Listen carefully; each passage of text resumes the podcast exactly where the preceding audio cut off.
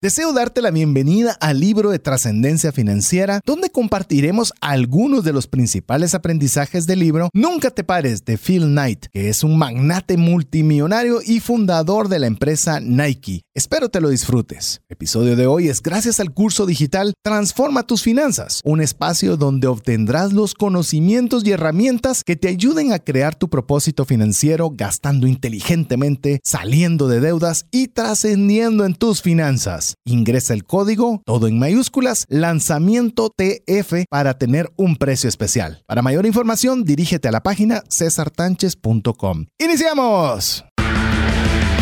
Comienza un espacio donde compartimos conocimientos y herramientas que te ayudarán a tomar decisiones financieras inteligentes.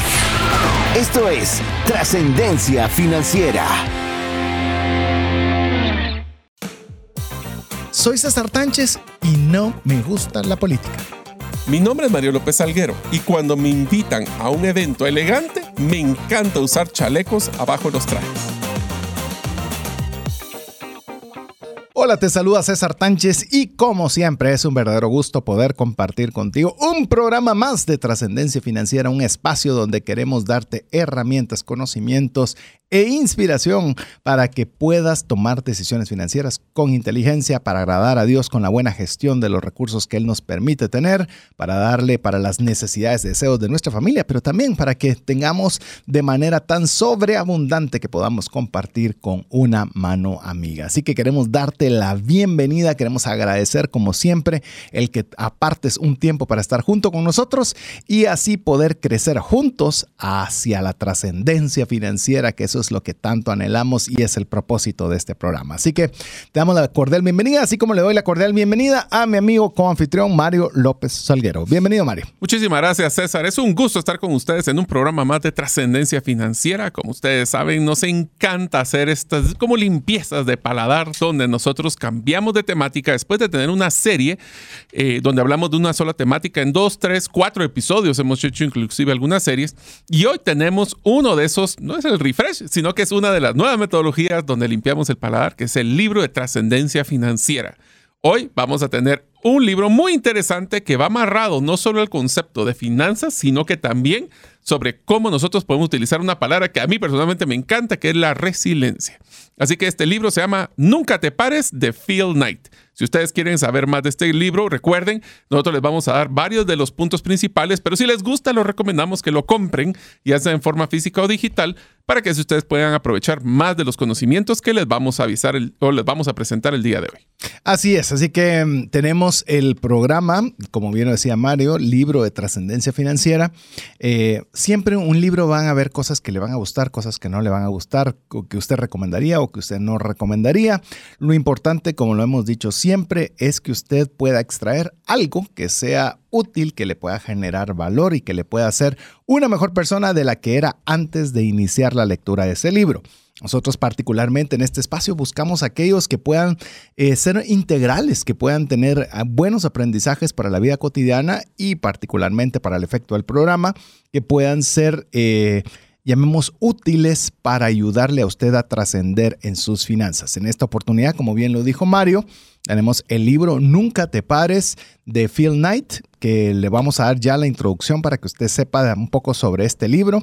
Eh, antes quizás de, decirle la introducción del libro, quiero decirle que revisando un poco las estadísticas, eh, podemos tener un poco de estadísticas a través del podcast. Es la única forma en la que realmente nosotros podemos medir qué programas están gustando, cuáles eh, son los que están teniendo de alguna forma eh, más deseo de poderse escuchar. Y le puedo decir fácilmente los el segmento favorito se está volviendo el libro de trascendencia financiera. Es increíble cómo cada uno de estos espacios es muy bien recibido, así que agradecemos que con, el tiempo que usted dedica en escuchar los audios en, diferido a través del podcast, pues eh, nos da a nosotros una idea de que estamos en el camino adecuado para seguirle proporcionando el mejor valor sobre cada una de las temáticas que hablamos aquí en Trascendencia Financiera. Pero bueno, ¿qué les parece si eh, iniciamos y conversamos un poco de la síntesis del libro?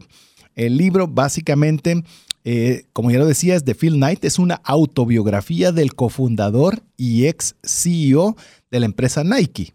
Yo estoy casi seguro que, mm, no sé, me animaría a pensar que no hay una persona que no sepa cuál es esta compañía. La Nike le dije, pero puede ser Nike, Nike, como usted quiera decirle, pero es esta empresa que se ha vuelto muy famosa por toda la, ropa deportiva. Son casi los principales patrocinadores de la enorme mayoría de equipos olímpicos, equipos profesionales, y tiene esa, esa famosa frase de solo hazlo. Por ahí viene la el, título del libro de Nunca te pares, donde Phil Knight narra la historia cómo creó la empresa de ropa deportiva y la convirtió en una de las más grandes e icónicas del mundo. Yo diría no en una de las más, sino la más grande del mundo, al menos al momento en el cual estamos exponiendo esta temática.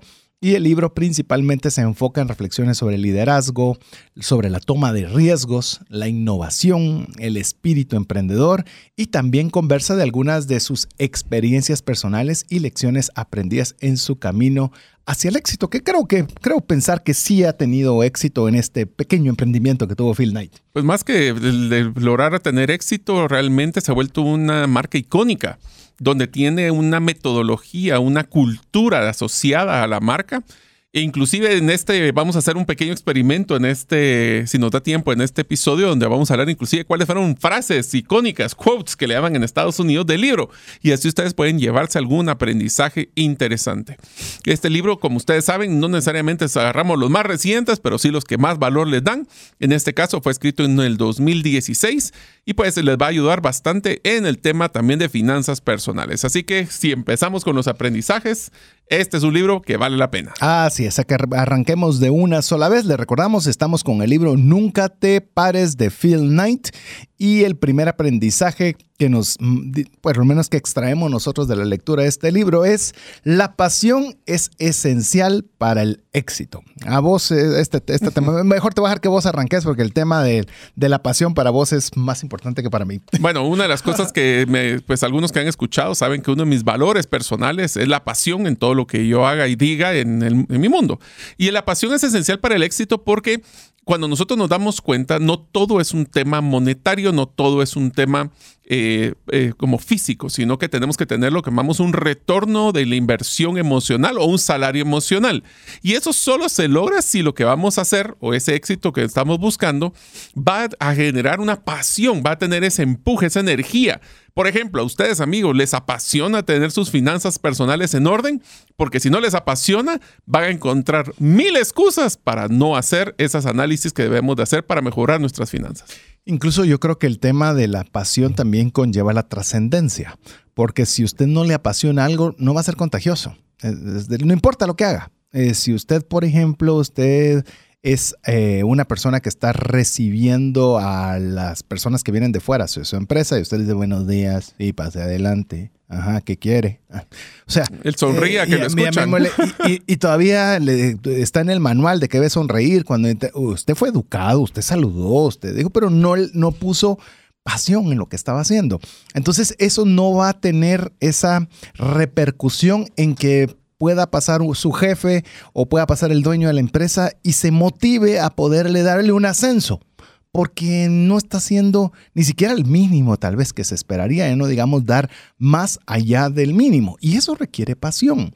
Eso requiere no esperar a que usted sea el gerente general, sino a dar lo mejor de sí con toda la mejor gana en donde usted se encuentra donde como lo, recientemente lo escuché en un podcast eh, eh, el, fin de semana y decía, usted tiene que dar fruto donde está plantado. Entonces, eh, me pareció esa, esa similitud con un árbol, me pareció fantástica. No tenemos que esperar a estar en el otro jardín, no, ¿dónde es donde usted está y donde usted pueda dar lo mejor de sí para que las personas digan, él es diferente. Él, él, es, él, es, él tiene algo especial. Yo me recuerdo, y voy a contar una, una breve historia.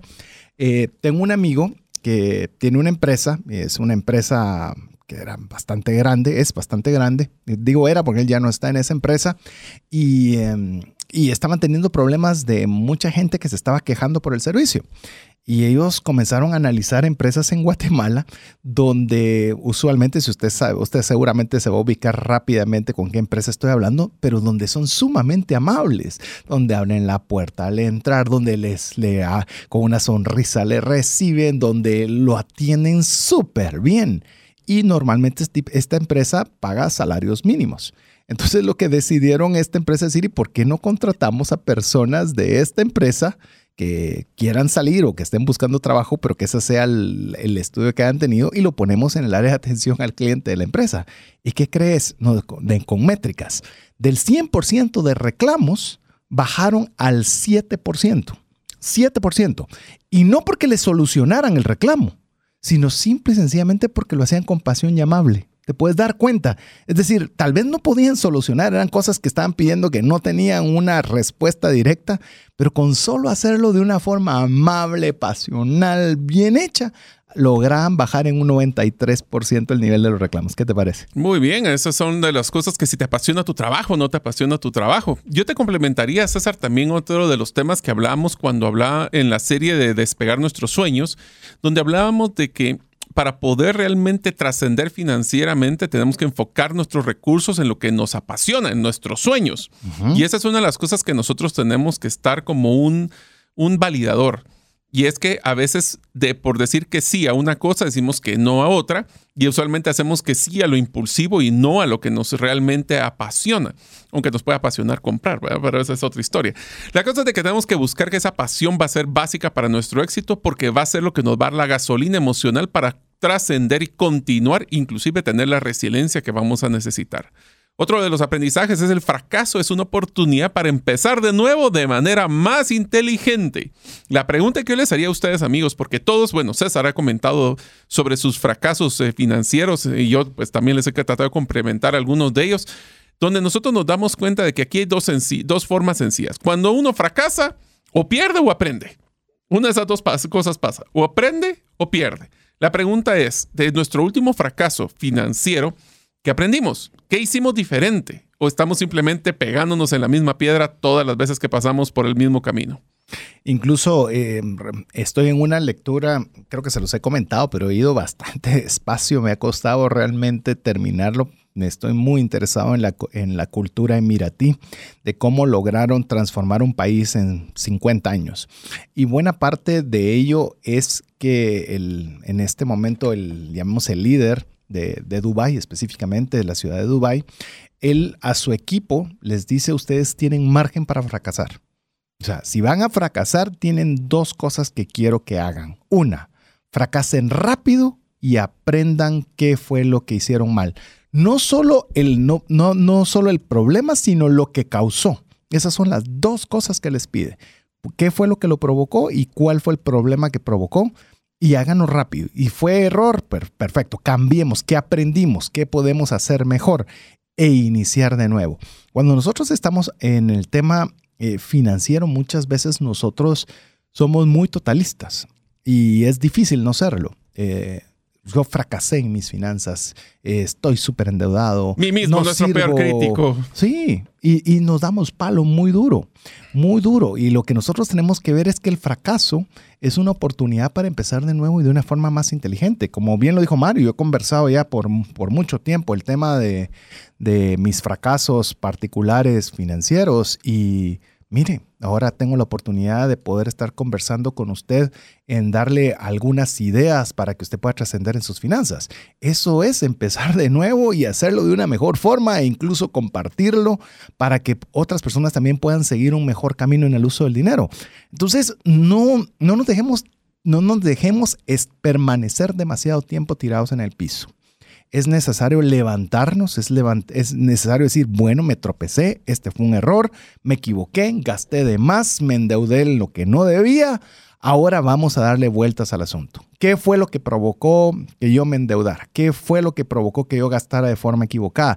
Y comenzamos a ver esos errores y causas y comenzamos a decir, pues bueno, simplemente yo ya no voy a gastar nada si yo no lo he pensado antes al menos un día. Bueno, ya comenzó a, pensar de una forma diferente, una forma más inteligente. ¿Se va a equivocar? Seguro, pero ya se va a equivocar menos o diferente.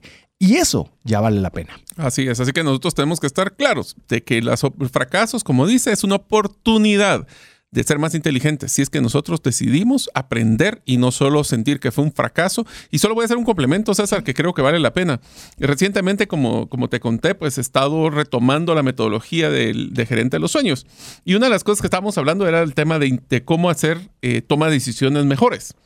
Y una de las cosas que aprendí en ese, cuando se desarrolló ese contenido es bien interesante, es no debemos de ser eh, tan duros en nuestra forma de, o no deberíamos de separar el proceso de toma de decisión con el resultado obtenido. ¿Qué quiero decir con eso? Nosotros tenemos que mejorar a través de lo que dice, de que cuando tenemos que aprender de nuestros fracasos a mejorar la forma de que tomamos las decisiones y tratar de hacer mejores decisiones todos los días. Sin embargo, nosotros a veces tomamos decisiones, pero por factores externos o factores que no estaban a nuestra vista, lo que hicimos queda mal. O sea, es un fracaso. Pero la decisión que tomamos con la información y el contexto que tenía fue muy buena. Entonces lo que tenemos que hacer es tener cuidado de que no, de no pensar, de cuestionar ese aprendizaje en un fracaso. O sea, la situación que pasó fue mala, pero la toma de decisiones fue buena o fue mala. Y eso hay que separarlo para poder aprender y ser más inteligente en nuestros fracasos. Yo tengo un ejemplo muy claro con lo que vos decís, Mario. Es usted está ante un semáforo y usted, el semáforo está en rojo y usted acelera a toda velocidad. No pasó nada, logró pasar a la calle y dice, bueno, eh, me, salvé. me salvé, estuvo bien, estuvo bien. No, la decisión fue equivocada, el resultado fue positivo. Pero haga eso 10 veces, va a ver qué sucede. Mejor no, mejor no lo vea. Suponga qué es lo que va a suceder. Pero suponga usted que está en el mismo semáforo y dio verde. Y usted aceleró para pasar y tuvo un accidente. La decisión fue acertada. Usted pasó cuando el semáforo estaba en verde, pero hay cosas que pasan en la vida porque, en este caso, una persona imprudente o lo que fuera. Pero usted lo va a hacer 10 veces y muy probablemente 9.99 no le va a suceder nada. Entonces ahí es donde nosotros comenzamos a diferenciar en que nosotros tenemos que tomar buenas decisiones. Los resultados buscar los mejores resultados que se puedan, pero enfocarnos en tomar buenas decisiones. A ver, el siguiente aprendizaje, si quieres hacer algo que nadie más haya hecho antes, tienes que estar dispuesto a tomar riesgos. Y eso es lo que pone en estado de piedra a todo el mundo, el miedo a fracasar, el miedo a dar un paso, el miedo a qué dirán, el miedo a quedarme sin muchas cosas. Yo no le estoy diciendo que usted sea negligente y que se tire un abismo sin pensarlo. Pero muchas veces tenemos buenas ideas, tenemos, hemos hecho la debida diligencia sobre un proyecto, emprendimiento y demás, pero no lo ponemos en práctica por miedo, por temor a que no salga bien.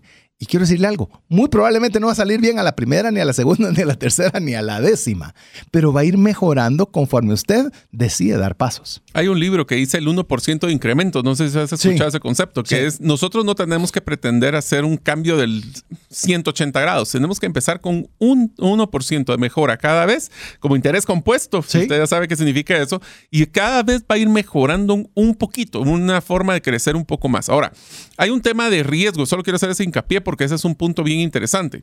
El tema de riesgo se basa en la confianza y la habilidad de predecir el futuro, que no necesariamente podemos, pero la percepción de que puedo predecir el futuro. Inferir. Así es. Hay una frase que escuché también en este podcast que me dio risa y te la comento. Por cierto, es del creador de Shake Shack, uno de los principales centros de hamburguesas, entre otro montón de cosas. Y dice, usted planea y Dios sonríe. Como quien dice, ay, mi gordo. sí. Entonces, cuando hablamos de esto de hacer algo totalmente innovador o nuevo, siempre va a existir la incertidumbre porque no hay un plan previamente donde alguien ya lo manejó. Y por ende existe muchísima incertidumbre y por ende mucho miedo y mucho el riesgo va amarrado porque no sabemos qué va a pasar pero las personas más innovadoras tuvieron una, usualmente sabes cómo funciona cuando hablemos de, innovación o hacer algo que nadie más ha hecho, es que tienen una visión clara de un problema que quieren resolver y nadie les va a decir que no se puede. Ser resiliente, queremos llamarlo un poquito, otras personas le llaman decir es ser muy necio, pero la verdad es que es ser persistente en tratar de mejorar la vida de las personas. Y eso es el que les va a ayudar a bajar esa percepción de riesgo porque tienen un valor percibido de lo que van a lograr. No siempre funciona, pero regresemos al anterior. Y si no funcionó, aprendimos y fuimos más inteligentes. Así es. Eh, si usted quiere salir de su área de confort, eh, mejor dicho, usted quiere tomar un riesgo, tiene que salir de su área de confort. Eh, le estaba comentando a Mario antes de arrancar el programa, hay una serie en Netflix, no, no es Netflix, es Disney. Si usted tiene Disney, eh, hay una buena serie hecha por National Geographic con este, ¿cómo se llama el actor este que sale de Thor? Hemsworth. Hemsworth, de Hemsworth, en el cual explora cómo diferentes cosas como para tener una mejor calidad de vida. Es interesante el concepto, pero una de ellas es cómo, necesito, cómo nos hemos vuelto un mundo demasiado cómodo. Cada vez el vehículo es más cómodo, cada vez la temperatura es más cómoda, cada vez eh, la forma de trabajar es más cómoda. Y cuando nosotros estamos en demasiada conformidad, nosotros ralentizamos el cuerpo y lo volvemos propenso a muchas enfermedades. Y a veces, eh, em, llamemos de una forma consciente, vea la serie, es muy interesante. Bueno, voy por el episodio 2, así que no sé cómo a seguir de en adelante, pero no le puedo hablar del 1 y del 2.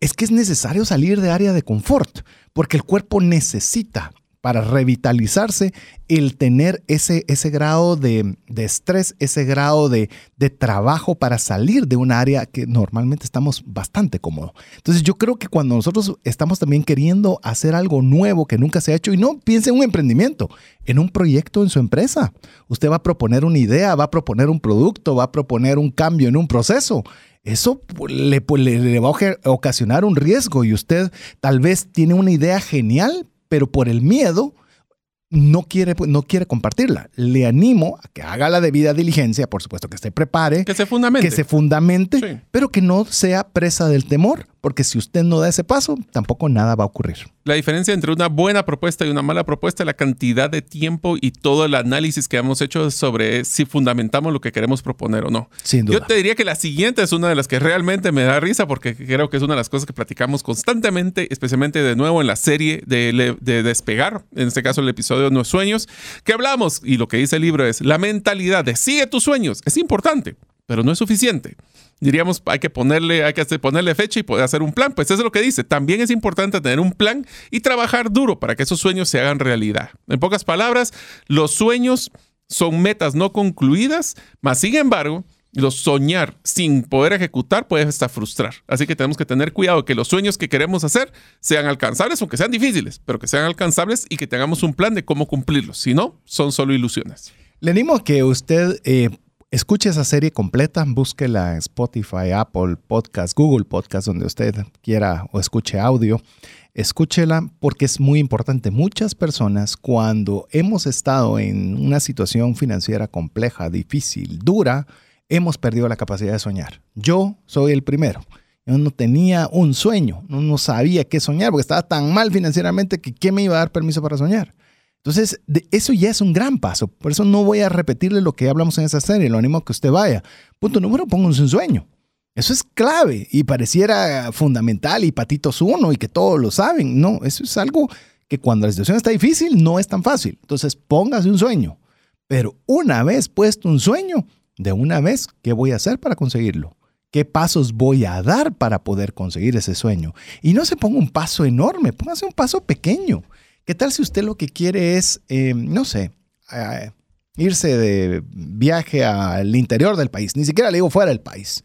Bueno, ¿qué tal si usted decide que va a ahorrar eh, una cantidad muy pequeña cada día? Pero muy pequeña. Le digo, busque la denominación más pequeña que tenga su país y va a ahorrar esa pequeña. Pero eso no hace nada. Ya hizo algo. Hace un día atrás usted no estaba ahorrando nada ni tenía sueño. Ahora tiene un sueño e incluso está ahorrando para el sueño. Y usted se va a dar cuenta que poco a poco usted comienza a tener tracción. Comienza a ver, ah, pero tal vez puedo ahorrar ya no la, la denominación más pequeña, sino la segunda más pequeña, la tercera más pequeña y cuando menos siente, usted va en un buen camino hacia conseguir su sueño. Entonces, le animo a que le haga estos dos pasos que nos anima a la lectura del libro, pero que lo haga pequeño. O sea, no empiece con algo gigantesco, empiece pequeño, pero de forma consistente. Eso lo que te va a generar, César, es una gran tracción y eso te va a demostrar que con pocos, con cosas pequeñas pero persistentes, vamos a lograr esa inercia que va a hacer que los sueños grandes se cumplan. ¿Cómo dirían? ¿Cómo me como un elefante? Un bocado a la vez, pero ese bocado tiene que ser relevante. Póngale sal, pero cómaselo. Sí, y un paso a la vez. Así que estamos listos para poder ver. Vamos a ver el siguiente que dice, es importante tener un plan, pero también es necesario estar dispuesto a adaptarse a los cambios. Y aquí se los pongo muy sencillo. Nuestros planes son en, por esencia imperfectos. Una de las cosas que tenemos que considerar es que existen factores externos que pueden afectar nuestros planes. La pregunta es, ¿tengo esa meta siempre fija, pero soy flexible en el cómo? Porque si es así, sí vamos a poder hacer adaptarnos a esos cambios que menciona el libro. Y definitivamente van a haber cambios. Eh, cuando usted se traza un objetivo, por ejemplo, usted comienza a trazarse ese objetivo de que va a salir a viajar en el interior del país y va a comenzar a ahorrar y de repente van a llegar sus amigos y le van a decir salgamos a comer a X lugar, eh, usted quizás no va a poder hacer ambas cosas. Eh, o va a seguir ahorrando o se va a ir a comer con sus amigos puse ese ejemplo por mencionar uno, no estoy diciendo que no vaya a comer con sus amigos, pero van a haber cambios y va a tener que adaptarse y decir, bueno, si quiero realmente conseguir este viaje, quizás no voy a poder ir a comer con mis amigos todas las semanas, lo voy a poder hacer tal vez una vez al mes. Y eso es un cambio. Y usted tiene que estar consciente de que se van a dar esos cambios, pero que son cambios que van a ser en pro de conseguir aquello que que usted anhela. Entonces, no se extrañe de que cuando usted toma una decisión y atrasa un plan y da los pasos, de que van a tener cambios. Los cambios son inherentes, pero van a ser buenos esos cambios siempre y cuando lo lleven hacia ese lugar al cual usted ha trazado. Pero bueno, eh, así de rápido se nos fue ya el primer segmento. Y solo llevamos cuatro aprendizajes. Eh, imagínate. Son muchos. Tenemos bastantes ahí preparados, por eso es un buen libro que usted tiene que leer. Le recordamos, estamos con el libro de Trascendencia Financiera. Nunca te pares de Phil Knight y hasta el primer segmento no ha tenido Mario todavía la, tarea, así que la estará preparando. Mientras usted nos escribe, le recordamos, sea parte de, la comunidad de Trascendencia Financiera escribiéndonos al más 502 59 19 05 42 y recuerde de guardar ese número entre sus contactos. Mientras usted escucha mensajes importantes, regresamos en breve. Si llegara a fallecer la persona que lleva el ingreso al hogar, ¿se tendrían los recursos económicos para poder seguir adelante? Si la respuesta es no, el seguro de vida es algo imprescindible a contratar. Adquiere un seguro de vida de bajo costo que te devuelva todo lo aportado en 20 años. Cotiza el tuyo al WhatsApp más 502 5995 4444. ¿Sabías que según Employee Financial Wellness, un empleado ocupa más de 144 horas laborales al año lidiando con problemas personales de dinero? Mejora la productividad de tu empresa proporcionándole a tu equipo educación financiera. Solicita una propuesta al WhatsApp más 502 59 19 05 42. Si el contenido de este programa te genera valor, compártelo en tus redes sociales. Trascendencia financiera. Queremos agradecer cada uno de los mensajes que usted nos envía al WhatsApp más 502 59 19 05 42. Estamos en la lectura del libro de trascendencia financiera Nunca te pares de Phil Knight. Así que si usted es fan de la ropa Nike, pues bueno, entonces usted puede eh, leer este libro que seguro se lo va a disfrutar. Estamos compartiendo varios conceptos, pero antes de arrancar, que Mario ahí tiene listo el próximo, el próximo consejo, es que usted sea parte de la comunidad de trascendencia financiera. ¿Cómo? Escribiéndonos al WhatsApp más 502 59 19 05 42. No importa lo que usted nos quiera escribir, saludarnos, consulta, duda, aporte, lo que usted desee, es que guarde ese número entre sus contactos. Así que, Mario, ¿estás listo con el siguiente? Sí, esta es una frase, básicamente como le llaman un quote, lo que es una frase textual que dice el libro. Y me encantó, dice, el secreto de la felicidad es muy simple. Encuentre algo que ames hacer y hazlo mejor que cualquier otra persona. la segunda parte no está tan fácil. Bueno, sí, requiere ese 1% de ah. mejora, pero si hay algo, hay muchas cosas que ustedes aman y les la pregunta es, ¿le dedican tiempo para poder mejorar constantemente? Porque eso nos va a ayudar a poder hacerlo mejor que otra persona hay una que cualquier otra persona. Hay una, una metodología que fue, llamemos, fue, tuvo mucha moda en algún tiempo que se llamaba el Océano Azul. El Océano Azul, de hecho, es un librazo, tal vez puede ser en algún momento un, un libro de trascendencia financiera, pero básicamente eh, lo que dice es de encontrar un segmento específico en el cual usted encuentre ese océano azul, ¿verdad? Ese, ese lugar donde es el, el punto donde usted puede sobresalir. Y por ejemplo, lo que hemos procurado, y eso, es, y eso es algo que usted lo tiene que hacer de una forma muy consciente, por ejemplo, con Mario tenemos un podcast que se llama Bitcoin Economics, donde hablamos específicamente sobre la temática de Bitcoin. El tema es, hay muchos, muchos niveles de conocimiento sobre esa temática. Y nosotros decidimos que la forma donde nosotros podíamos tener una oportunidad de hacer una mejor labor que cualquier otra persona en ese espacio era enseñarles a los que no saben nada o muy poco. No meternos con los que saben mucho, que es bastante los que saben, eh, llamemos muchos conceptos. Y que a estas personas nosotros pudiéramos darle los conceptos de una forma tan sencilla que lo pudieran comprender que, nuestro, incluso nuestros primeros árbitros eh, son nuestros padres. En el caso de la mamá de Mario y en el caso de mi papá, que son los que escuchan el programa, y ellos son nuestra primera forma de retorno, decirnos si entendieron o no entendieron. Porque si ellos entendieron, nosotros podemos decir, estamos llegando de la forma que queremos llegar, de explicación que sea muy fácil de entender. Eso es si usted se da cuenta, le, le, hice esta historia algo, algo amplia porque no es voy a hablar de Bitcoin. Eso es muy amplio, eso, eso es un mar abierto. ¿Cómo puede encontrar usted su océano azul donde usted pueda destacarse por lo menos un poco más, más de la media de todo lo que pueda haber? En nuestro caso ya le dije qué es lo que hacemos, que es como usted puede encontrar usted ese océano azul. Así es, así. El océano azul también se considera un mercado donde no hay competencia, donde ustedes pueden competir por una forma tan diferenciada que sus competidores son irrelevantes. Aquí viene una frase que va un poquito como que balance, sí que podría creerla que es contraria a la que acabamos de hablar, que dice, no tienes que ser el mejor en algo para tener éxito. En cambio, debes de encontrar tu propio camino y hacerlo de la mejor manera posible. En el anterior decía, encuentra algo que ames hacer y hazlo mejor que cualquier otra persona. Eso es lo que es la felicidad. Pero para poder ser exitoso, por eso entonces ser exitoso ¿Es automáticamente ser feliz? Y la respuesta es no. ¿Por qué? Porque la felicidad viene por un, por un sentimiento de cumplimiento y de hacer lo que te gusta. Y por ende, el éxito puede ser algo que sea de mejorar tu proceso y cómo tú lo vas a hacer mejor cada día y eso te va a hacer más exitoso que el día anterior. Sí, Definitivamente, busquemos algo que nos apasione, como ya lo fue como arrancamos el programa, haga lo mejor que cualquier persona. Eh, le cuento algo ah, para darle una, una diferencia con esto. Renato Sorizo. ¿Quién es Renato Sorizo? Pues bueno, era un barrendero de las calles de Río de Janeiro, en el cual cuando ah, estaban los carnavales, él era el que se ponía a limpiar eh, toda la basura que tiraba de una escuela a la otra. Pero él tenía una particularidad él no solo limpiaba, o sea, barría, sino que lo hacía bailando y lo hacía de una forma muy apasionada y la gente le gustaba mucho ver a Renato Sorizo. Le gustaba tanto que a veces esperaban más ver a Renato Sorizo que a la escuela de samba que venía posterior.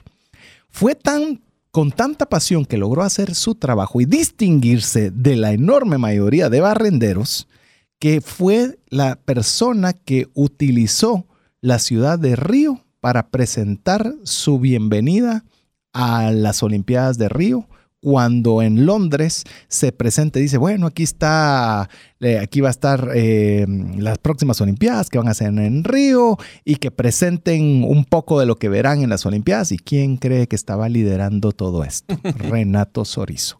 Entonces, esto no es exclusivo para el gerente general, para el propietario, para el CFO, CEO y el, todos los que usted quiera, OUS eh, sino es para cualquier persona que está dispuesta a hacer lo mejor que puede con lo que tiene. Pero bueno, a ver, eh, aquí nos podemos detener mucho tiempo, así que vamos a avanzar al siguiente aprendizaje. El siguiente aprendizaje es, a veces tienes que tomar decisiones difíciles y hacer sacrificios para alcanzar tus metas. Y eso regresa a la regla que decíamos, que decir que sí a algo es decir automáticamente que no a algo, o viceversa, decir que no a algo es decirle que sí a algo. La pregunta es, ¿a qué le decimos que sí? ¿Es algo que de veras tiene mayor valor, tiene mayor peso, nos apasiona más? ¿O solo lo que nos genera, o lo que estamos tomando decisiones es en un automático donde nos lleva? Es decir, que tenemos que tomar una decisión clara de poder priorizar nuestras decisiones. Y van a ser decisiones difíciles. Yo quiero hacer el hincapié en, en la palabra difícil Ya, ya comentamos un poco de, la diferencia entre la decisión y resultado, pero también va a haber situaciones complicadas. Eh, por ejemplo, Mario lo comentó en unos programas atrás, tomar la decisión de dejar el mundo corporativo para poner su propia empresa. Eh, no, son, no son decisiones fáciles, donde va a decir ya no voy a tener un ingreso constante y ahora voy a depender de lo que genere cada día. No es sencillo. Y si usted, por ejemplo, tiene su emprendimiento y sabe que necesita una máquina que podría hacerle más eficiente todo el trabajo, y esto va a implicar un capital que posiblemente va a tener que vender su vehículo o va a tener que hipotecar la empresa o va a tener que, no sé qué tipo de decisión compleja tenga que tomar. Pero también nosotros tenemos que estar conscientes que van a venir esas... Em, decisiones difíciles y que va a implicar que nosotros hagamos sacrificios. Porque si está vendiendo su auto, significa que tal vez no va a viajar en ese año, ¿verdad? O no va a viajar en los siguientes dos. Pero si todo sale de acuerdo a su plan, de acuerdo a su debida diligencia, con el trabajo y el esfuerzo realizado, podrá permitirle que pueda viajar múltiples veces, muchas veces más en poco tiempo adelante. Entonces, ahí es donde nosotros tenemos que tomar en cuenta que las decisiones no siempre van a ser decisiones que sean fáciles de tomar sino que también vamos a tener que tomar decisiones que sean complejas. Se lo voy a decir antes de que pasemos al próximo aprendizaje. ¿Qué tal si, por ejemplo, usted tiene muchas deudas? Tiene bastantes deudas. Y parte de las decisiones, si tiene dos vehículos, va a vender uno para poder salir de deudas. Y aunque cueste, nos vamos a todos agenciar a salir en un mismo vehículo, todos en la familia. Es una decisión fácil. Significa que va a tener que cambiar su agenda, su recorrido, eh, va a tener que levantarse quizás más temprano, tal vez va a tener que llegar más tarde, tal vez va a tener que hacer muchas cosas. Pero quizás esa es la decisión difícil que es necesario tomar y el sacrificio necesario para tener paz financiera. Y así es donde nosotros tenemos que no tenerle temor a que vamos a tener que tomar decisiones en todo momento de nuestra vida difíciles y sacrificios que van involucrados. Es triste que nosotros tenemos que priorizar, pero esa priorización es la que nos va a dar a nosotros esa claridad. También una de las cosas de los aprendizajes es uno de los que a mí personalmente me gusta. Dice, la humildad es importante, incluso, yo diría, inclusive más aún cuando tienes éxito. Nunca debes de olvidar de dónde vienes y quién es, a quién le debes tu éxito. Esto significa, de que nosotros podemos ser exitosos, pero si se nos sube la cabeza y tratamos mal a las personas, créanme que el éxito puede ser superfluo y puede ser muy corto. Pero si nosotros somos humildes, le damos el, ese valor, le damos ese reconocimiento, le damos el agradecimiento a las personas que nos han apoyado a ser exitosos, ese éxito se puede prolongar bastante. Inclusive, eh, con lo que decía Mario, me hizo recordar eh, varias personas que en determinados momentos fueron personas que me ayudaron en momentos complejos y que me permitieron poder salir adelante en situaciones particulares. Se los he, eh, a estas mismas personas se los he agradecido de forma constante y así como, ah, no te preocupes, no, no hay nada. Y me recuerdo cuando estaba iniciando con la corredora de seguros, eh, mi emprendimiento tenía, venía también de, de, estar con un salario fijo, no ahorré, ya, ya le conté todas las decisiones financieras equivocadas y de eso a de una vez arrancar con una agencia de seguros, eh, más no tener un ingreso, más no haber ahorrado, más endeudado, se puede imaginar qué situación más interesante para iniciar un emprendimiento. Eh, y me recuerdo que, pues, haciendo lo diligente, comenzamos a, hacer negocios, pero esos negocios toman tiempo, ¿verdad? En lo que se, en lo que se autorizan, en lo que se aprueban, en la fecha que entran. En resumen, se lo pagan pagando a uno buen tiempo después. Me recuerdo que estaba comentándolo con esta persona y me decía, no te preocupes, yo te doy un anticipo sobre tus comisiones para que puedas salir adelante y no te preocupes por eso. Y pues, habían momentos, porque eso fue algo que tuve que hacer varias veces, incluso que me daban recursos sin tener las comisiones que lo respaldaran. Y mire, gracias a Dios siempre pudimos hacer lo suficiente para responder a, esa, a ese gesto de ayuda que tuvieron mi persona. Inclusive eh, una empresa que nosotros representamos, de, no, no, representamos, que nosotros tenemos la posibilidad de colocar en Guatemala. Eh, me dieron la oportunidad de ir a conocer esta empresa eh, que está en Europa. Nunca había ido a Europa. No tenía los negocios suficientes como para que yo fuera la persona que buscaran y pensaron en mí para poderlo hacer.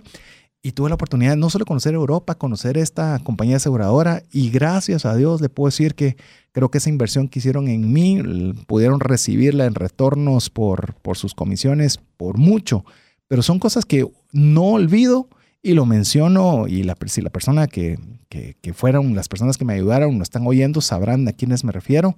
Pero esas son las cosas que usted también no tiene que olvidar, porque cuando las cosas van bien, usted se cree la estrella de rock, ¿verdad?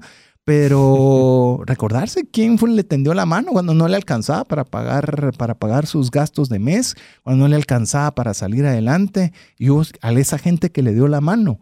Y por supuesto, poderla no solo, no solo mencionar, sino hacerle claro de, de, responsabilidad de lo que usted pudo corresponder y también decírselo, porque creo que es válido. Ahora, una de las cosas que acabamos de mencionar es eh, la siguiente aprendizaje, que hice, no, yo, yo, esto lo utilizaba mucho cuando tenemos gerentes, por ejemplo, en las empresas y en las corporaciones en que trabajé, que tenían problemas. Yo les decía, mm, jóvenes, sufrir solo no es necesario. Necesitamos, si necesitas ayuda, pídela. Por eso es que el siguiente aprendizaje es sumamente interesante. Dice, no tienes que hacerlo solo rodéate de personas que te apoyen y que te ayuden a alcanzar tus metas. Y ahora regreso al anterior, para que cuando seas exitoso no te olvides quiénes fueron los que te ayudaron y así puedes ser agradecido a la hora de tener tu éxito. Ya pegué dos. Eso, ¿qué te parece? Entonces, aquí va la tarea de una vez. Amigos, yo les, les pido un gran favor. Esto más que mandárnoslo a nosotros para que nos vaya a servir, creo que es un momento de donde nosotros tenemos que ser agradecidos. Así que viene la tarea, escríbanos al más 502 59 19 05 42 y nos mandan un mensaje. ¿Quién ha sido la persona en su vida que más les ha apoyado para ser exitosos? Al día de hoy, no importa si son muy exitosos, poco exitosos, el que hayan podido ser exitosos quién fue esa persona. Nos lo mandan al más 502 59 19 05 42. Pero esa es solo una tarea. La segunda tarea es llámenlo en la próxima semana y agradezcanle. Eso nos va a ayudar a poder desarrollar una competencia que es sumamente importante, que es ser agradecido. Sin lugar a dudas, si usted no quiere poner un nombre porque pueda tener temor de que le podamos conocer o lo que sea, ponga un amigo, un primo, un colaborador. El título. El título. No tiene que poner el nombre. Si quiere ponerlo, póngalo. Eh, ahí es cuestión suya de hacerlo, pero ¿por qué queremos? Para que hacerle pensar. ¿Quién es aquella persona? Como lo dijo Mario, no tiene que ser el de la empresa ya montada, puede ser en una situación particular, muy específica, donde usted sintió que estaba solo y como lo decimos al inicio del programa, hubo una mano amiga que pudo invertir en usted. Y eso es lo que nosotros, por eso hablamos de trascendencia financiera, que no solo es agradar a Dios con la buena utilización de recursos, no solo es para tener usted lo suficiente para su familia, sino poder extenderse una mano amiga, así como alguien alguna vez extendió esa mano amiga hacia su vida. Entonces, ¿qué más si nosotros podemos también agradecer esa intención? Así que ya tiene las dos tareas que hacían falta. A ver, vamos con el siguiente aprendizaje. La perseverancia es clave para el éxito. No te rindas cuando las cosas se ponen difíciles. Por algo el título del libro, Nunca te pares de Phil Knight. Eh, yo le voy a animar a que usted pueda eh, buscar en Google perseverancia estratégica. Eh, no importa dónde usted lo esté escuchando, busque perseverancia estratégica y va a encontrar un video donde tuve la oportunidad de hablar sobre esta temática pues eh, espero que aparezca todavía entre las primeras posiciones, pero eh, cuando usted eh, busca perseverancia estratégica es porque la perseverancia por sí sola se puede convertir en necedad. Pero la diferencia entre necedad y perseverancia estratégica es que usted va a saber en qué va a ser perseverante. Es decir, yo le puedo decir a usted, usted si hace cualquier cosa de forma perseverante va a tener éxito. Sí, bueno, entonces dele cabezazos a un muro de concreto de forma perseverante a ver si lo bota se da cuenta que no. Entonces no hay que ser perseverante en todo. Hay que aprender en qué vamos a invertir nosotros nuestro esfuerzo y nuestro tiempo. ¿Para qué? Para que cuando las cosas se pongan difíciles, usted tenga la fuerza y la energía necesaria para poderla vencer. Ahí es donde la perseverancia estratégica cambia. Así es. Y le voy a decir, todos nos vamos a caer. La pregunta es, ¿nos levantamos o eso es lo que acabó con nuestra carrera? Le diría, otro de los puntos interesantes es que las carreras no se corren solas, es como que fueran de relevos. Y por ende, el siguiente aprendizaje es que el trabajo en equipo y la colaboración pueden llevar a resultados increíbles. Aquí voy a utilizar un concepto que se llama la sinergia que es el 1 más 1 son 3. La matemática no me sirvió, pero es que significa de que nosotros juntos podemos llegar más o lograr mayores resultados que si solo lo hacemos individuales cada uno por su lado. Esto lo que también nos va a ayudar es que nosotros podamos complementar nuestras debilidades con las fortalezas posiblemente de otra persona. Mi recomendación, recuerden, y lo he mencionado ya en varios lugares, busquen personas que sean contrarias a ustedes para que esas debilidades que ellos tienen posiblemente son sus fortalezas y viceversa. Y eso va a requerir eh, varias cosas. Una, va, va a requerir que usted domine su ego. Porque yo puedo, yo soy, yo, yo, yo, yo. Yo no sé si le ha pasado. El yo-yo famoso. Que usted comienza a escuchar a una persona, yo fui el no sé cuándo, y yo logré. Lo, nos pierden a veces de, de, de tanto egocentrismo y tenemos que aprender cuando vamos a trabajar en equipo que es un equipo. Gana o pierde el equipo. No es gano o pierdo yo. Porque si usted es el único que gana o pierde, entonces ya no es un equipo. Eso ya es una competencia individual. Y ahí es donde lo único que tiene que pensar es en usted. Pero si es en un equipo y quiere hacer esa sinergia donde uno más uno es igual a tres, tiene que aprender a tener el ego bajo control. ¿Qué es ese ego bajo control? Es que tengo ganas de yo. Tranquilo, tranquilo. El ego lo va a tener, es parte suya. Lo que va a determinar si lo te va a tener bajo control o no. Y algo más que quiero añadir con el tema del trabajo en equipo, tiene que aprender a delegar. Es decir, no lo puedo hacer yo todo, no lo puedo hacer yo solo, y eso requiere humildad. Eso requiere decir, les necesito, ustedes son parte crucial y solo juntos sacamos esto adelante. ¿Por qué lo estoy mencionando? Porque a veces nosotros queremos que se nos pongan puestos de gerencias generales, que nos suban de ingresos y demás, pero a veces nosotros tenemos que tener esa capacidad de poder trabajar en equipo. Eso es algo sumamente importante en toda dimensión de empresa. Y para eso es importante que nosotros minimicemos nuestro ego y tratemos de maximizar las fortalezas de los demás. Ahí sí que si ustedes se han dado cuenta de esto, aunque estas, eh, este libro está hablando mucho del éxito empresarial, también piénselo como su familia si ustedes necesitan ayuda de su pareja o si necesitan apoyo. Y hay una de las cosas que, para que se acuerden, esta es una frase muy coloquial que utilizo, pero me ha funcionado muy bien para temas de emprendimiento. El momento que una persona trasciende su empresa y realmente esa empresa crece y es sostenible, es el momento donde la persona deja de pelar el mango y tiene personas que le les delegó, utilizando esa palabra, la forma que pelen el mango como le gusta.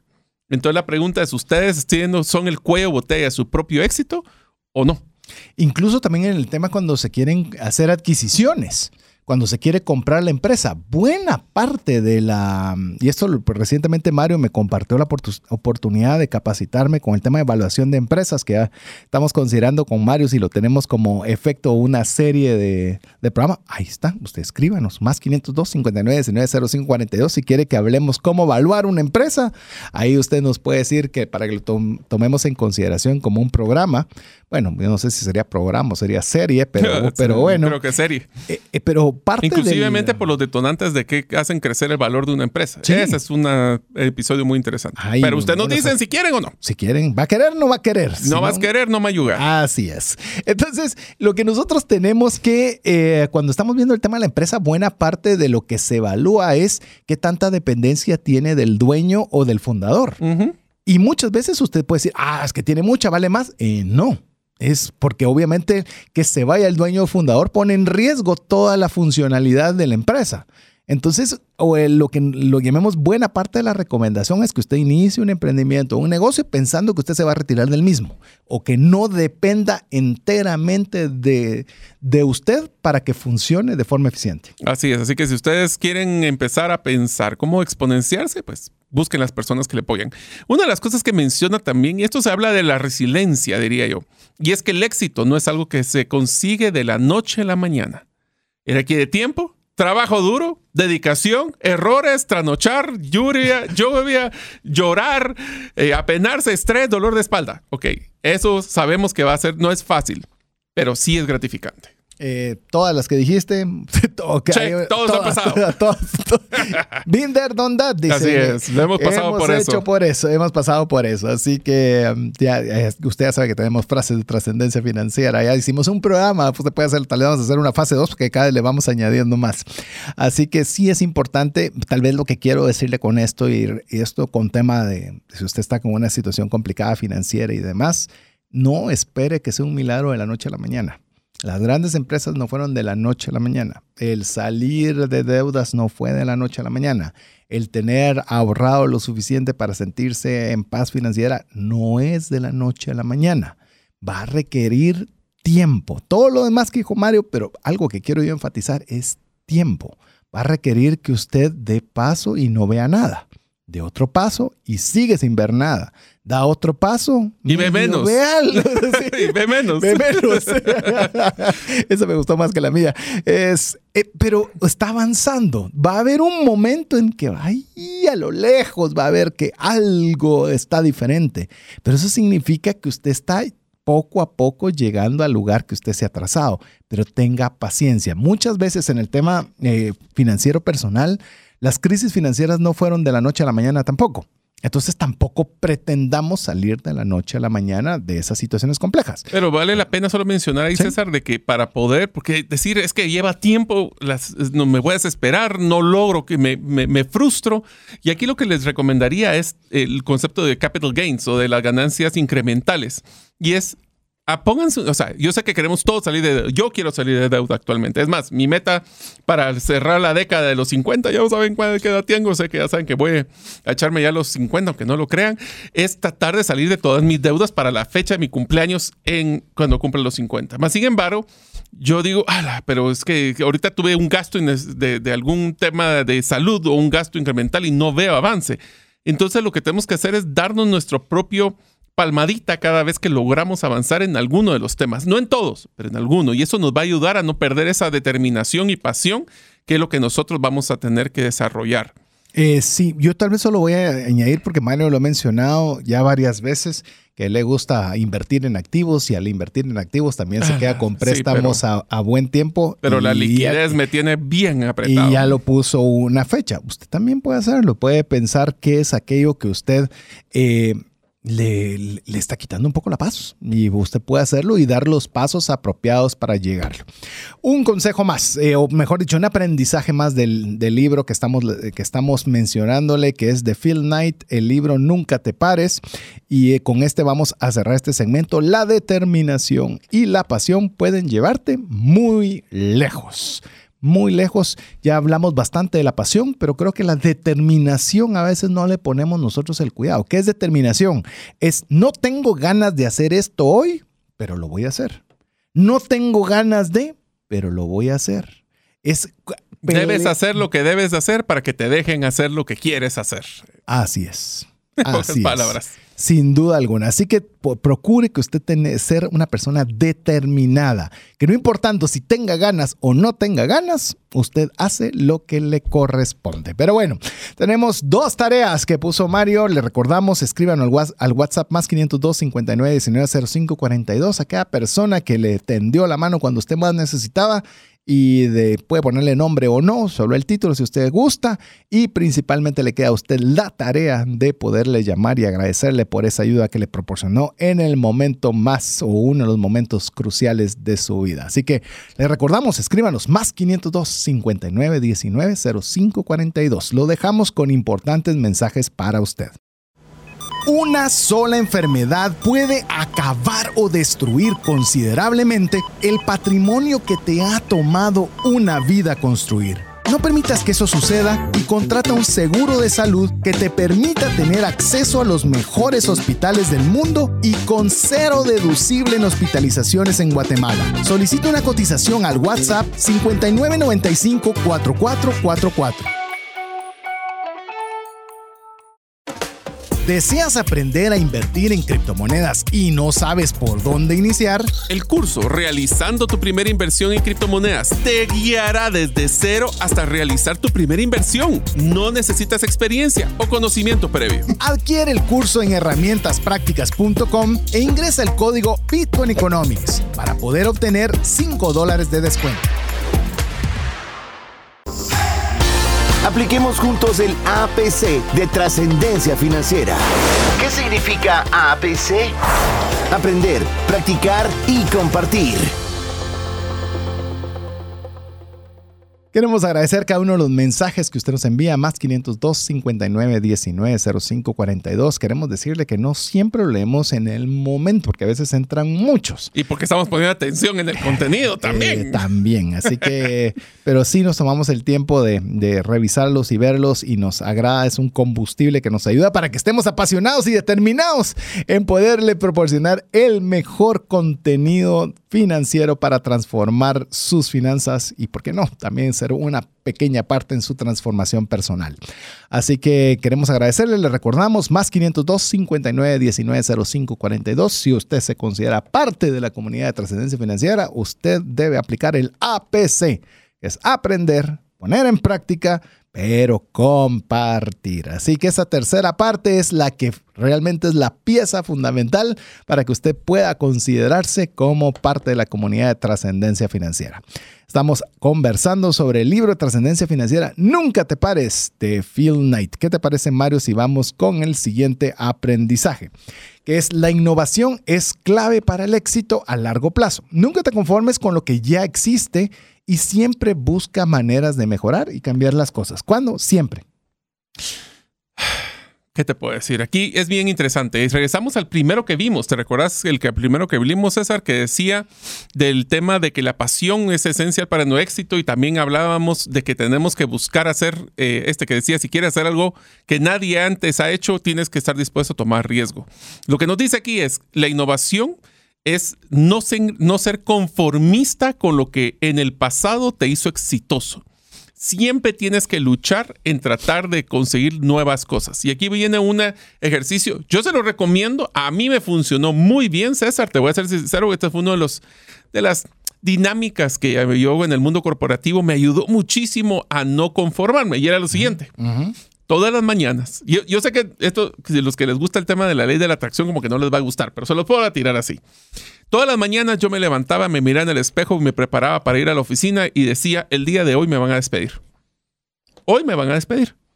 Y la pregunta que me tenía que contestar ese día era, ¿qué debo de hacer hoy para que eso no suceda? Eso lo que me hacía era romper mi estereotipo de que soy exitoso, soy vicepresidente, soy director. No, Hoy me van a despedir. ¿Qué debo de hacer para que no suceda eso el día de hoy? Eso es lo que significa el tema de innovación y buscar hacer cosas diferentes, cosas nuevas, cosas de valor, no conformarme porque ya logré pasar mis proyectos, no tengo proyectos más que hacer. No, todos los días buscaba hacer algo diferente y nuevo. Qué interesante, eh, porque es una forma de obligarnos a buscar algo diferente porque es muy fácil conformarnos. Es muy fácil hacer lo mismo que hemos eh, estado acostumbrados a hacer siempre. Y la innovación requiere que pensemos diferente cada día. La velocidad en la que está cambiando el mundo es muy rápida. Estamos ante una, ante una avalancha de cambios. Eh, nosotros pensábamos que esto funcionaba y resulta que ya no, y hay algo nuevo, y hay algo nuevo, y hay algo nuevo. Antes las empresas podían durar con el mismo producto años. Hoy, si no hay innovación, pueden quedarse fuera inmediatamente. Bueno, eh, te voy a dar un ejemplo, César. Una de las cosas que las personas consideran que es menos innovadora es, por ejemplo, las gaseosas, la Coca-Cola y la Pepsi. Y si nosotros nos hemos dado cuenta, lo que ellos han sido sumamente innovadores, tal vez no sea en el producto, pero sí en el empaque y sí en la marca. Inclusive recientemente acaban de relanzar la nueva marca de Pepsi, por ejemplo, y aunque fue regresar un poquito al pasado para regresar a la parte tradicional, nos damos cuenta de que la innovación, aunque tal vez no es en el producto, puede ser en el servicio la forma en que nosotros lo entregamos. Sin lugar a dudas, eh, cuando nosotros estamos con productos con cambios de empaque y decir que no ha innovado Coca-Cola o Pepsi, que vos mencionaste por dar ese ejemplo, eh, basta que usted esté en Estados Unidos y se va a dar cuenta que hay 700 variedades de Coca-Cola, 700 variedades de Pepsi, Pepsi Lima, Pepsi Cherry, Pepsi o Coca-Cola Cherry, hay N. Y, cada una de esas versiones en versión light, en versión, ¿cómo se llama? La verde, que le echan una, una cosa, ni ya ni sé ni qué es.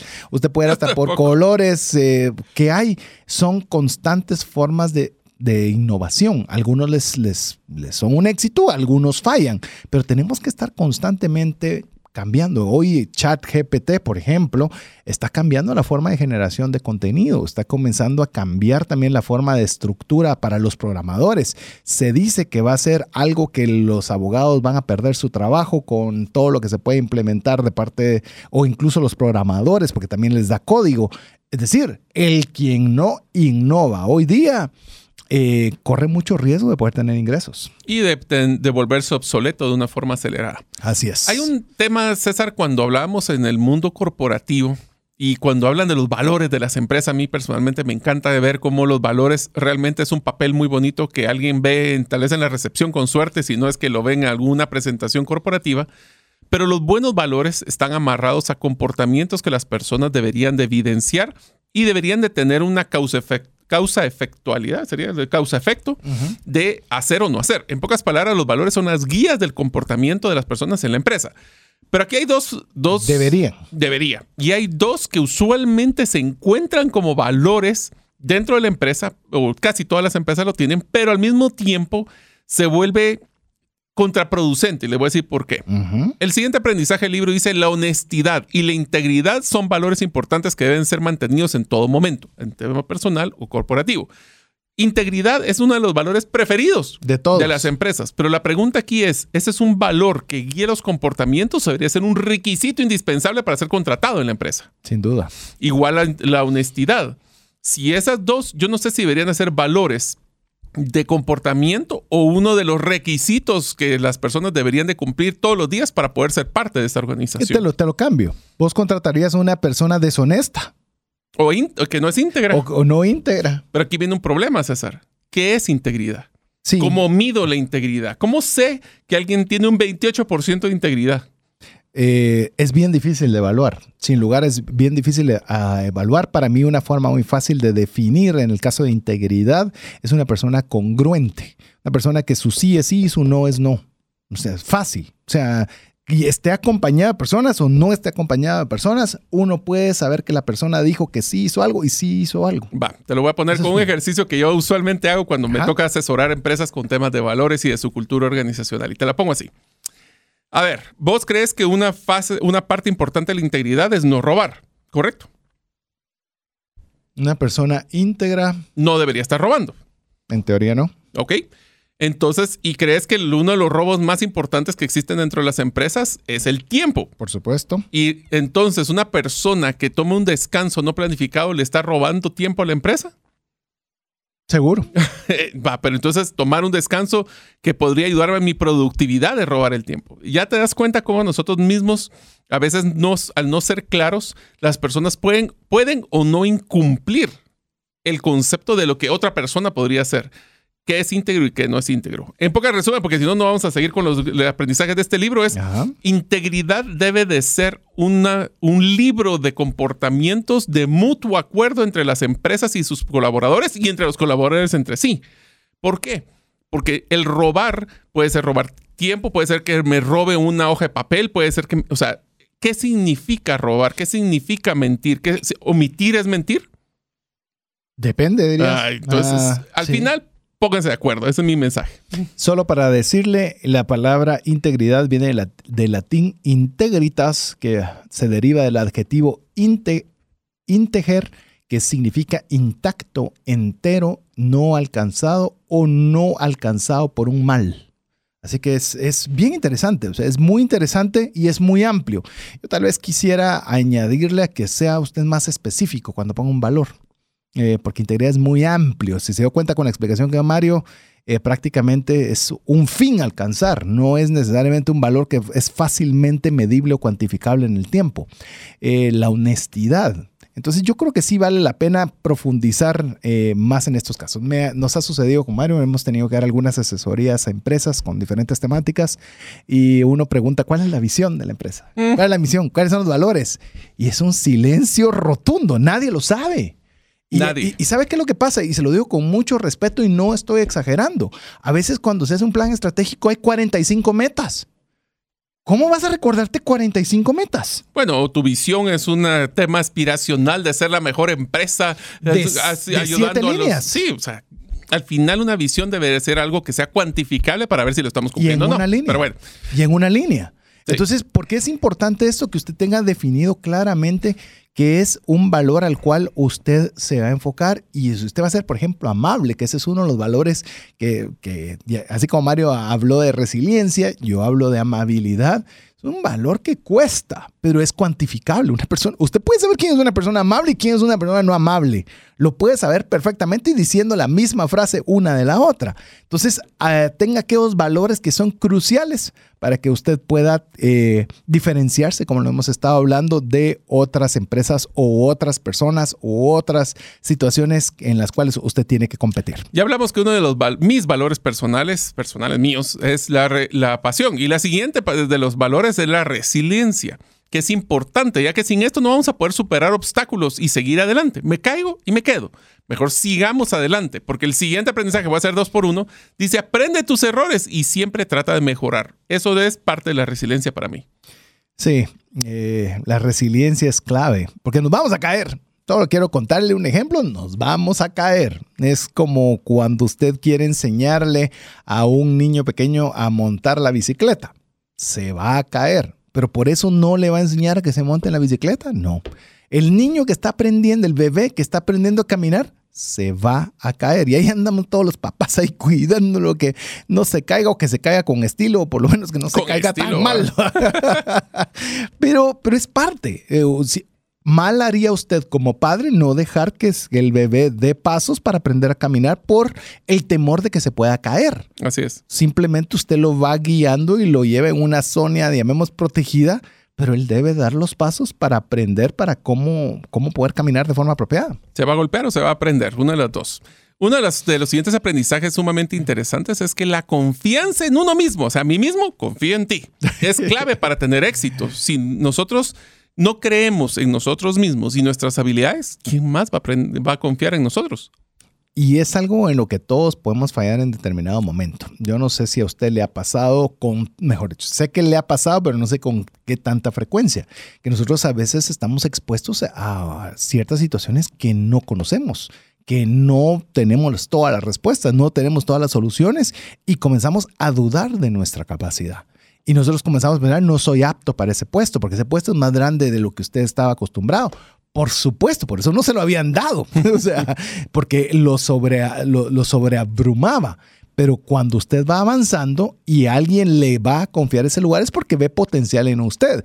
Y si él envió potencial en usted, significa que el primero en apreciar de que algo hemos hecho diferente o algo hemos crecido es en nosotros mismos, porque a veces los, no, a veces no, muchas veces somos los más duros críticos de... Y desconfiamos de nuestras propias decisiones y eso nos hace un análisis parálisis. Entre más me cuestiono, más dudo si debería hacerlo y a lo mejor pasa la oportunidad porque no confíe en mí. Así es. Otra de los que mencionamos, y este sí se lo voy a dejar a César, porque creo que uno de los factores que cuando leí su libro, eh, me pareció interesantísimo porque ese fue creo que el último capítulo que pusiste en tu libro. Así que dale. A ver, eh, curiosamente Mario ya conversó de dos de sus valores que trabaja personalmente. Yo voy con el segundo, con el que trabajamos también, en, mi caso de, a nivel familiar. Es la gratitud es importante. La gratitud em, es saber apreciar lo que tienes y a las personas que te han ayudado a estar donde estás. Eh, una persona agradecida, genuinamente agradecida, no puede ser jamás infeliz. Escuche bien lo que le dije. Si usted se siente infeliz, es quizás porque no está agradecida al nivel que debería. Porque si usted de veras está agradecido con lo que tiene, no importa cuánto sea, mucho o poco, usted va a tener felicidad.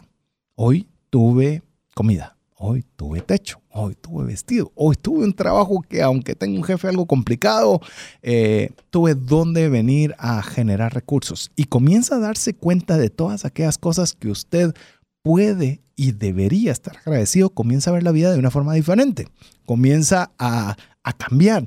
Y le digo, tan difícil es la gratitud. Oiga bien esto, creo que lo he mencionado en algún programa anterior, que cuando Jesús sana a 10 leprosos, uno regresa a agradecerle. Uno. Y estamos hablando Jesús mismo. O sea, sanó de una enfermedad que era incurable a 10 personas y solo uno regresó a saludar, a agradecer. ¿Cuánto más nosotros podemos tener una eficiencia mucho menor. Entonces usted quiere distinguirse de otras personas. No lo haga por lo noble que es la gratitud y lo bueno que es para su vida. Hasta hágalo de una forma estratégica. Bueno, pero ¿Usted quiere diferenciarse? Sí, pero también inclusive esa es la tarea que hemos dejado, ser gratis, generar gratitud agradeciendo a las personas que tanto me apoyaron para ser exitoso. Sea agradecido con Dios por lo que le ha dado, sea agradecido con, con, con cómo se encuentra usted físicamente. Ah, es que usted no sabe la enfermedad que estoy teniendo. Bueno, pero usted está vivo. Pregúntele a Steve Jobs con todo lo exitoso que está y ya no está en este mundo, pues. O sea, ya se fue y saber dónde están.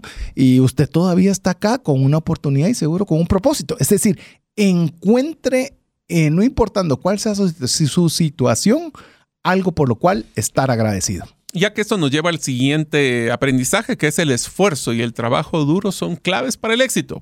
Pero también es importante tomarse su tiempo para descansar y recargar energías. El que mucho trabaja pero poco disfruta, la pregunta que le haría es, ¿y para qué trabaja tanto? Eh, sí, eh, sin lugar a dudas. Y se lo digo a las personas que trabajan mucho, eh, que trabajan horas extensas y largas por el buen deseo de proveerle a su familia, pero con quien menos comparten es con su familia. La pregunta del millón es, ¿y eh, valdrá la pena cuando usted sienta ya sus hijos, sus hijas ya se fueron? Y usted dice, pero si por ellas trabajé y casi ni me las disfruté. Ahí es donde nosotros tenemos que tomar ese tiempo para descansar y recargar energías. Me recuerdo, no sé esa analogía, si vos la escuchaste alguna vez, Mario, en el cual hacen dos leñadores, se ponen a competir quién iba a botar más árboles en un día y, se ponen una meta, inician, arrancan y terminan. Y vino uno y le dio a los árboles, le dio todo. Él no descansó, no almorzó, no hizo nada. Y yo qué sé, de, logró 15 árboles. Y, le, pasan con el otro cuando ya van a rendir cuentas. Dice, ¿cuánto hiciste? Bueno, yo boté 15 árboles. Perfecto. ¿Y tú? 25. ¿Cómo puede ser posible? Si yo no descansé un solo minuto y tan solo hice 15, ¿qué hiciste diferente? Cada cinco árboles afilaba mi hacha. Comenzaba, me tomaba tiempo, descansaba, afilaba el hacha y luego continuaba. Se hacía más eficiente cuando usted también se toma el tiempo para descansar, recargar energías. ¿Y qué tal esta? También que le añadiría yo, genere nuevas destrezas. Ese es el, para que lo que acaba de describir, César, es el, los eh, séptimo hábito de los siete hábitos de las personas altamente eficientes de Franklin Covey, que es afilar la sierra, en este caso, afilar el hacha que es que, nosotros para poder ser más productivos tenemos que recargar las baterías. Diría que el último aprendizaje antes de que entremos a las frases textuales, que eso es algo nuevo que vamos a probar en este, en este programa, es que el aprendizaje continuo es esencial para el crecimiento. Y esto sí les voy a decir que hay una frase o un concepto que personalmente me encanta que se llama la humildad cognitiva o lo que llamamos el saber que no sé todo y que lo que sabía posiblemente es un producto perecedero que ya no tiene vigencia en su totalidad, no todo, pero sí una gran parte. Y por ende, el aprendizaje continuo, la curiosidad de conocimiento es importante. Eso nos va a ayudar a poder ser a renovarnos constantemente y no ser un bien perecedero para poder ser más exitosos continuamente. Como bien diría la frase épica, solo sé que no sé nada. Y es una realidad. Cuando usted se da cuenta, eh, lo voy a decir rápido antes de que arranquemos, que tenemos unos, unas aplicaciones breves y concretas que queremos darle del libro aplicadas directamente a las finanzas personales. Pero algo que me he dado cuenta es, he estudiado y leído varios libros constantemente relacionados con Bitcoin y hay un concepto, hay, hay un concepto muy sencillo que recientemente me di cuenta que no los, no, no le había puesto el cuidado suficiente. Lo comenté con Mario y con Diego Villeda. Y le digo, miren, este tema, ¿por qué no lo encuentro? Y cuando me di cuenta, no estaba donde yo pensaba, sino estaba en otro lugar. Sé que lo confundí, pero era un concepto básico que uno dice, pero esto es, esto es básico para bolitos uno. No lo sabía. Y es donde le recuerda a uno la humildad de que no importa cuánto hayas estudiado un tema, eh, siempre vas a tener un campo para poder mejorar. Así que bueno, queremos compartirle un pequeño decálogo, no es pequeño, la verdad podríamos hacer una serie de este, de este libro, pero no, va a ser una sola temática, de compartirle algunas, un decálogo de, aplicaciones directas a las finanzas personales que vamos a compartir con usted. Arranco con la primera. Eh, la pasión es esencial para el éxito. Cuando estás apasionado por lo que haces, es más probable que seas persistente, dediques tiempo y esfuerzo para lograr que alcanzar tus metas financieras. Vamos con la siguiente, Mario. El siguiente es el fracaso es parte del proceso. A veces no podemos evitar que las cosas salgan mal. aprende tus errores y sigue adelante.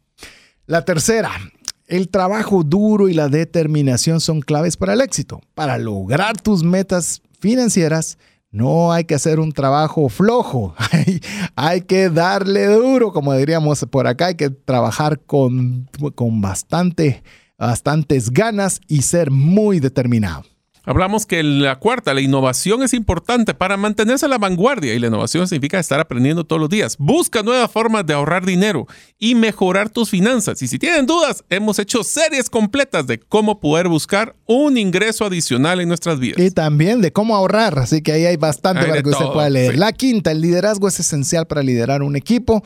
Le animamos a que usted sea quien tome la iniciativa y lidere sus propias finanzas personales, sea líder en casa y tome la iniciativa para poner en orden cuando las finanzas no están lo más ordenadas como nos gustarían. Así es, el sexto es importante, recuerden tener un plan, pero también es necesario estar dispuesto a adaptarse al cambio.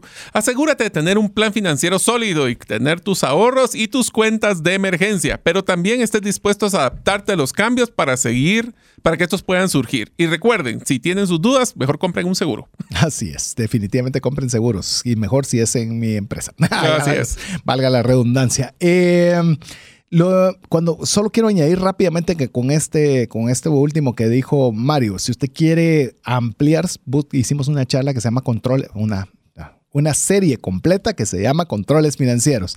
Ahí va a ver cómo poder hacer presupuesto, cómo hacer su control de gastos y legados, si no estoy mal, las tres episodios que vimos en esa serie. La número siete, la cultura de una empresa es crucial para su éxito a largo plazo. Le animamos a que usted cree una cultura financiera sólida en casa, que trate de hacer todo lo posible por aumentar todo lo que se pueda el ahorro y también poder ser responsables en las decisiones que tomamos sobre nuestras finanzas. Hmm, eso sí está interesante. Las relaciones son importantes en los negocios. Cuida tus relaciones financieras, como la relación con tu banco y con tus prestamistas. Aquí solo les dejo un dato, porque me acaba de pasar un tema, César.